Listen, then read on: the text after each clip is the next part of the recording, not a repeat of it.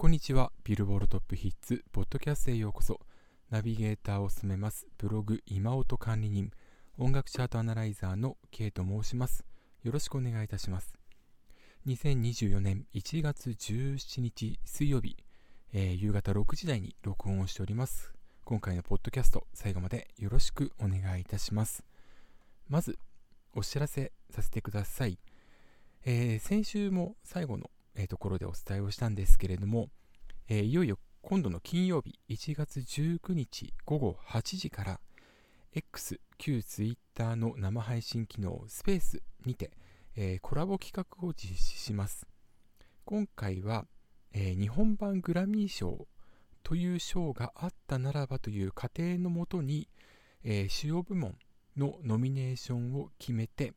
でそこから、えー、コラボスペース内で最終的な受賞作品もしくは受賞者を決めていくという企画です。えー、このコラボスペースはですね、えー、これまで何度か他の企画でもコラボを行っております。そして昨年は、えー、自分がラジオ番組に、え呼ばれまして、呼んでくださいまして、BE:FIRST 特集というのを行いました。その時のお相手でもあります。大阪在住の音楽インフルエンサー、りょうさんと今回も行いますので、ぜひともチェックのほどよろしくお願いします。で、詳しくは、1月8日付のブログ、今音、カタカナで今音と検索すると出てきます。この、えー、エントリーでですね、えー、企画の内容ですとか、えー、それから相互の、えノミネーションについて紹介をしております。でちなみにアメリカのグラミー賞は今年ですね、10部門から、あ、失礼しました。え1つのノミネーション、主要部門のノミネーションが10から8に減っています。でそれは踏襲しました。そして、えー、グラミー賞はですね、主要部門が4から6に拡大しました。これは、これまであった、えー、最優秀プロデューサー賞、ノンクラシカル、クラシック以外の最優秀プロデューサー賞、えー、これ格上げになったもの、それから新設された最優秀ソングライター賞、ノンクラシカルっていう2部門が加わった、主要部門に加わったっていうことになるんですが、日本版グラミー賞の企画ではこの2部門は含めません。その代わり、グラミー賞にはない、アメリカミュージックアワードには存在する最優秀アーティスト賞、こちらも用意しましたんで、えー、5部門ノミネーション、えー、書いております。で、これを2時間で、えー、お伝えしていくということになります。ぜひとも1月19日午後8時からコラボスペース、りょうさんと行いますんで、お時間のある方はぜひよろしくお願いいたします。というわけで、ではアメリカ、グローバル、それから日本の最新ソングチャート紹介していきます。まずは日本時間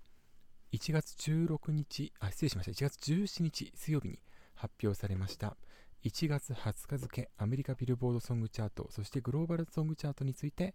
お届けしていきます。まずはアメリカのソングチャートです。10位選手から2ランクダウン、モーガン・ウォレン、ラストナイト。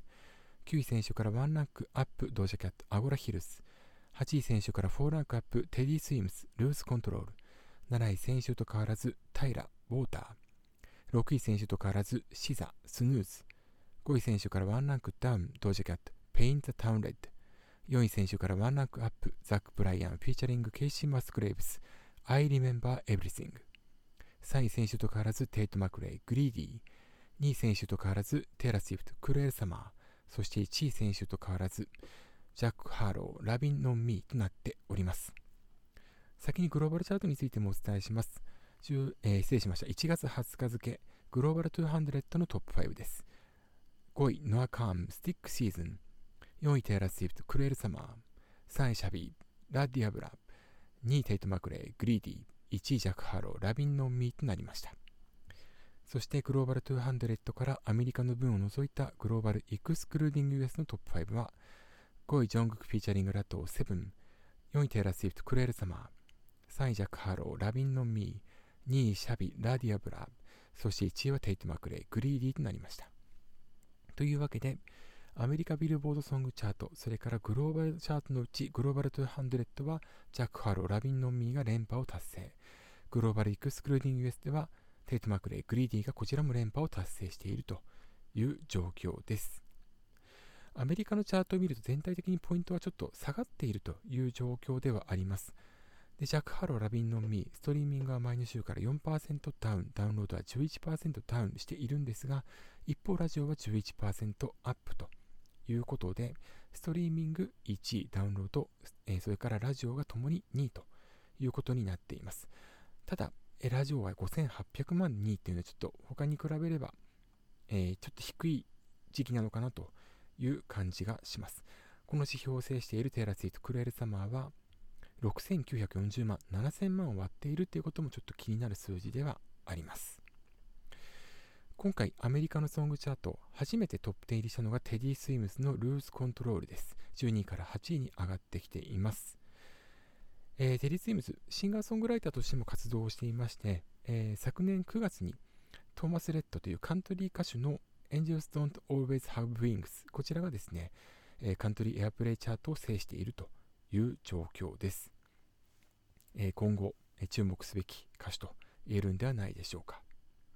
ちなみに、ルーズコントロールを共作した一人であるミッキー・エッコは、えー、ソングライター、そして歌手としてリアーナの Stay という曲に参加をしておりまして、2013年にこの曲は3位を記録している。さっきあの、グラミー賞、アメリカの方では主要部門に新たに最優秀ソングライター賞が新設されたということをお伝えしましたが、要は共作、コライトが多いっていうことも、おそらくこういった賞を作ったという要因になってるんじゃないのかなというふうに思います。グローバルチャートに関しましては、ジャック・ハーロウ、それから、えー、テイト・マクレーが共に制しているという形になりまして、で、えー、先ほどお伝えしましたテディ・スイムスの、えー、 Lose Control がグローバル200で9位に入っております。グローバル Excluding US ではトップ10に入っていないという状況です。そして双方のチャートで初めてトップ10入りしたのがザ・ウィーケンド、ジェニー、そしてリリー・ローズ・デップによる One of the Girls という曲です。この3人が出演した、えー、ドラマ、配信ドラマですね、The Idol。こちらは、えー、昨年の、まあ、初夏に公開されたんですが、ファーストシーズンが低迷したことによってセカンドシーズンは作られないと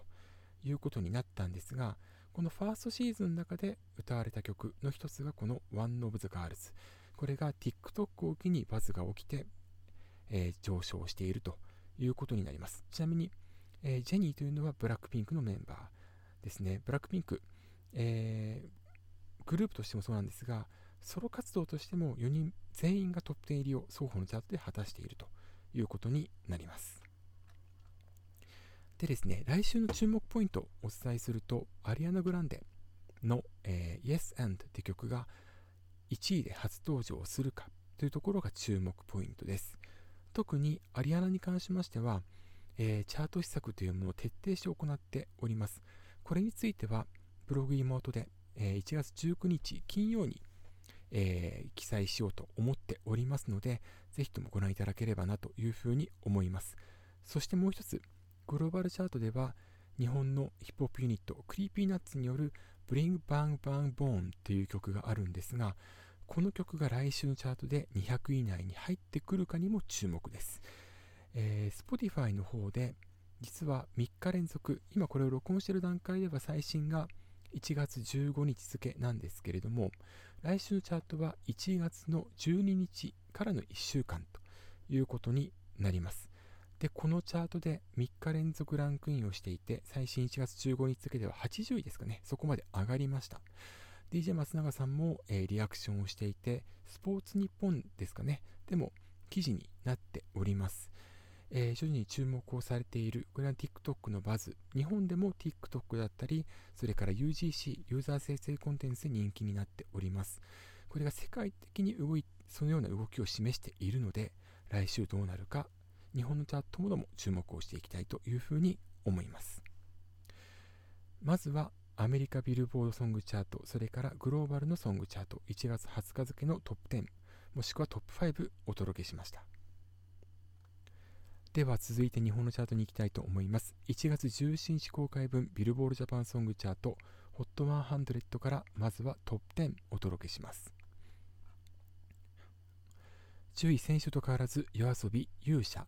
9位先週と変わらず緑黄色社会花になって8位先週から23ランクのアップ初のトップ10入りです。ヨルシカ晴る。7位先週からワンランクアップ Vaundy 怪獣の花唄。6位先週からワンランクアップ King Gnu SPECIALZ。5位先週からワンランクダウン Mrs. GREEN APPLE ケセラセラ。4位先週から2ランクアップ月晩餐歌3位先週から2ランクダウン Number_i GOAT。2位選手と変わらずアドショー。そして1位は選手から2ランクアップ夜遊びアイドル。以上、えー、1月17日公開分ビルボールジャパンソングチャート HOT100 からトップ10お届けしました。というわけで、えー、なんと夜遊びアイドル。昨年9月6日公開分以来19週ぶり通算22週目つまりは、えー、歴代最長を自ら更新した今回のアイドルナンバーワンということになります。NHK 紅白歌合戦の効果話題っていうのも大きく押し上げた。のみならず、えー、今回の集計一環の前日1月7日には NHK スペシャルでこのアイドルそれからニュージーンズ、えー、が大きく取り上げられました。おそらくこれも影響しているものというふうに思われます。ポイント前週比に関しては86.4%と大きく下がっているんですがこれはまあ紅白効果が、えー、まあ、だいぶなくなってきたということの影響と思われます。一方で、えー、前週はアイドルを上回る2位だったアドさんのショーに関しては、ポイント前週比81.3%ということで、今回のポイントはアイドルが8291ポイント、ショーが8247ポイント。という形で僅差でアイドルが勝ったということになりました。えー、本当にあの紅白を超えてヒットする曲、まあ、これは例えばミセスグリーンアップのケセラセラが今週5位に入っていてポイント選手比98.6%とそこまで下がっていないというところからさらなるロングヒットになるだろうなってことも想起されます、えー、ですので、まあ、この3曲特に注目かなと、えー、紅白関連ではと言えるんじゃないかなというふうに思いますそれから、えー、先週初登場で首位を獲得したナンバーアイの GO と、えー、後日フィジカルシングルがリリースされるということもアナウンスされているんですけれども、えー、こちらなんですけれども、ストリーミングが、えー、微減という状態となっております。前週の、えー、失礼しました。前週はですね、ダウンロード6万4321、それからストリーミング480万1615だったのが、今回はダウンロード1万2500、ストリーミング457万1847ということになりまして、ポイント前週比は48.0%となります。アイドルだったり、ダンスボーカルグループで初週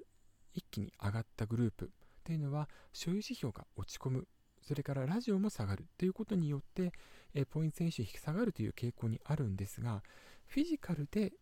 上位に進出したという曲に比べれば、フィジカル未リリースで、え、ダウンロードが強いで。それによって初週一気に総合で、え、最上位もしくは上位に登場した曲っていうのは、フィジカルセールスの加算2週目ほど下がらないという傾向があるかもしれません。ただこれはやはりストリーミングが強いということが大きく影響しているということが言えると思います。一方で、あの今回の集計期間というのは、えー、集計期間の初日が、えー、成人の日ということで祝日でした。で、えー、しかも前週が元日から始まるということで、えストリーミングが徐々に回復傾向にあるということでしたんで、その状況でストリーミングが前週よりも下回っているということは、ともすれば、えちょっとそこは今後、え歌手側、それからレコード会社側は、ちょっと手こ入れをしていく必要もあるのかなというふうに思います。そんな中で、えー、新たにトップ10入りを果たしたのは、ヨルシカ春。晴れると書いて、晴れるの、えー、送り仮名をるだけにした状態ですね。で、この曲が31位から上がっています。で、このヨルシカ春なんですけれども、えー、10位に入った夜遊び勇者ともども、えー、日本テレビ系列のアニメ「早々のフリーレンの」えー、第2クールそれから第1クールの主題歌ということになっております、えー、ですので同じ、まあ、時期は違うんですけれども、え同じアニメから2曲が入っているという状況です。え、今後このヨシカの動向にも注目をしていきたいというふうに思います。で、アニメ関連というともう一曲、先ほどもお伝えしたんですけれども、クリーピーナッツ、ブリングバングバンボーンもまたアニメ関連ですね。こちらはテレビアニメマッシュルのテーマソングと主題歌ということになっているんですけれども、えー、こちらはですね、今回100位以内に初登場を果たしております。えー、今回の、位置なんですけれども、27位ということになっているんですが、えー、各サブスクサービスの方でもトップ10入りを果たしているという状況ですので、えー、これ来週、こちらもトップ10入りが見込める可能性がある。でさらに言えば、えーとまあ、海外人気というものが日本のテレビでとかで、え、伝わればそこで一気に上がっていく可能性もあると思いますのでこちらも来週の動向に注目をしていきたいというふうに思います。えー、ちょっと今回のトピックス結構たくさんありまして、まあ、この辺はですね、えー、ブログ今音で1月18日付以降、えー、掲載していきたいというふうに思います。ただ一つちょっと気になることとしてなんですけれども、先ほどもお伝えしたブリンバンバンボーンだったり、アドさんのショーだったり、えー、夜遊びのアイドルだったり、人気になった動画の、えー、再生回数が反映されていないのではないかということが考えられます。えー、これはですね、えアニメのノンクレジットオープニングムービーだったり、まあ、現在は消えているんですけれども NHK 紅白歌合戦のダイジェスト映像だったりといったものが、えー、人気になっているんですけれどももしくはいたんですけれども、えー、実はこの動画再生指標おそらく反映されていないだろうということが見て取れるんですねでこの動画の問題に関しましては1月16日付のブログ妹2本エントリーしたうちの、アップしたうちの1本で、えっ、と、書いてます。で、問題提起とともに理想の4条件というのも挙げております。えー、もしかしたらちょっと違うよっていうふうにおっしゃる方もいらっしゃるかもしれないんですけれども、ぜひともチェックしていただきまして、特に、えっと、今言った、まあ、3曲、まあ、を中心としてですね、もっと言えば NHK で公開されている風鈴のパプリカだったり嵐のカイトだったりの映像もそうなんですがテレビ局だったり制作会社アニメもそうですけど含めて動画をアップする際の、えー、ISRC 国際標準レコーディングコードというこれはビルボールジャパンのみならず、えー、海外のチャートにおいても動画再生指標もしくはストリーミング指標の対象になるとものと、えー、なるですけれどもこの動画再生指標の元になる ISRC をきちんと動画に不番するこれ後からでもつけることできます。これをやることとやらないことで大きな違いがあるので特にテレビ関連の業界の方々がそこを徹底することこれ短尺版でもつけることはできますのでえっと、あ断言はちょっとできないんですけど、でもそれはできるはずです。えっと、じゃないと、例えば、えー、特に旧ジャニーズの歌手、えー、がですね、YouTube 版としてこう公開しているのは大体短尺版の動画なんですが、それもちゃんと反映されていますので、きちんとテレビ関係の方々が、この ISRC 国際標準レコーディングコードをつけるという意識を持つことを願っております。まあ、これはえー、実際1月18日付のブログ妹で書こうと思っておりますので、よかったらぜひチェックのほどよろしくお願いいたします。というわけで、以上、1月17日公開分ビルボールジャパンソングチャート HOT100 からトップ10お届けしました。えー、以上今回のポッドキャストいかがだったでしょうか？ビルボールトップヒッツ、ハッシュタグはポッドチャートすべてカタカナです。えー、ぜひとも感想などつぶやいていただければ嬉しいです。それから、ちょっと今のところまだ、えー、っと、詳しくお伝えできないんですけれども、ちょっと4月以降、えー、ちょっとだけですけれども、自分体制変わることもあるので、えー、っと、平日だったらフレキシブルに動けるので、もしも、えっと、音楽チャートの番組とか作るっていうことであれば、アドバイスさせていただくことが、えー、自分ができるならば、えー、協力させていただければなというふうに思っております。まあ、こういうことを書くとね、あの、なんか匿名の方からえっと、書き付けアカウントから引用入りポストされているようで、何書かれているかちょっとわからないので、ちょっと怖いんですけれども。でも、あの、自信持って、えっと、ブログ妹、音楽チャートアナライズという業務を行ってますので、えー、自分が協力できること、日本音楽協会の発展に貢献できることがあるならば、えー、自分がそこで協力できた、えー、したいと思ってますので、よかったらお声掛けいただければ幸いです。そんなわけで。まあ、詳しくはまた改めて、後日お伝えしたいと思います。というわけで、ビルボルトップヒーツのポッドキャスト、ハッシュタグ、ポッドチャートお届けしました。ここまでのお相手は K でした。また次回お会いしましょう。さようなら。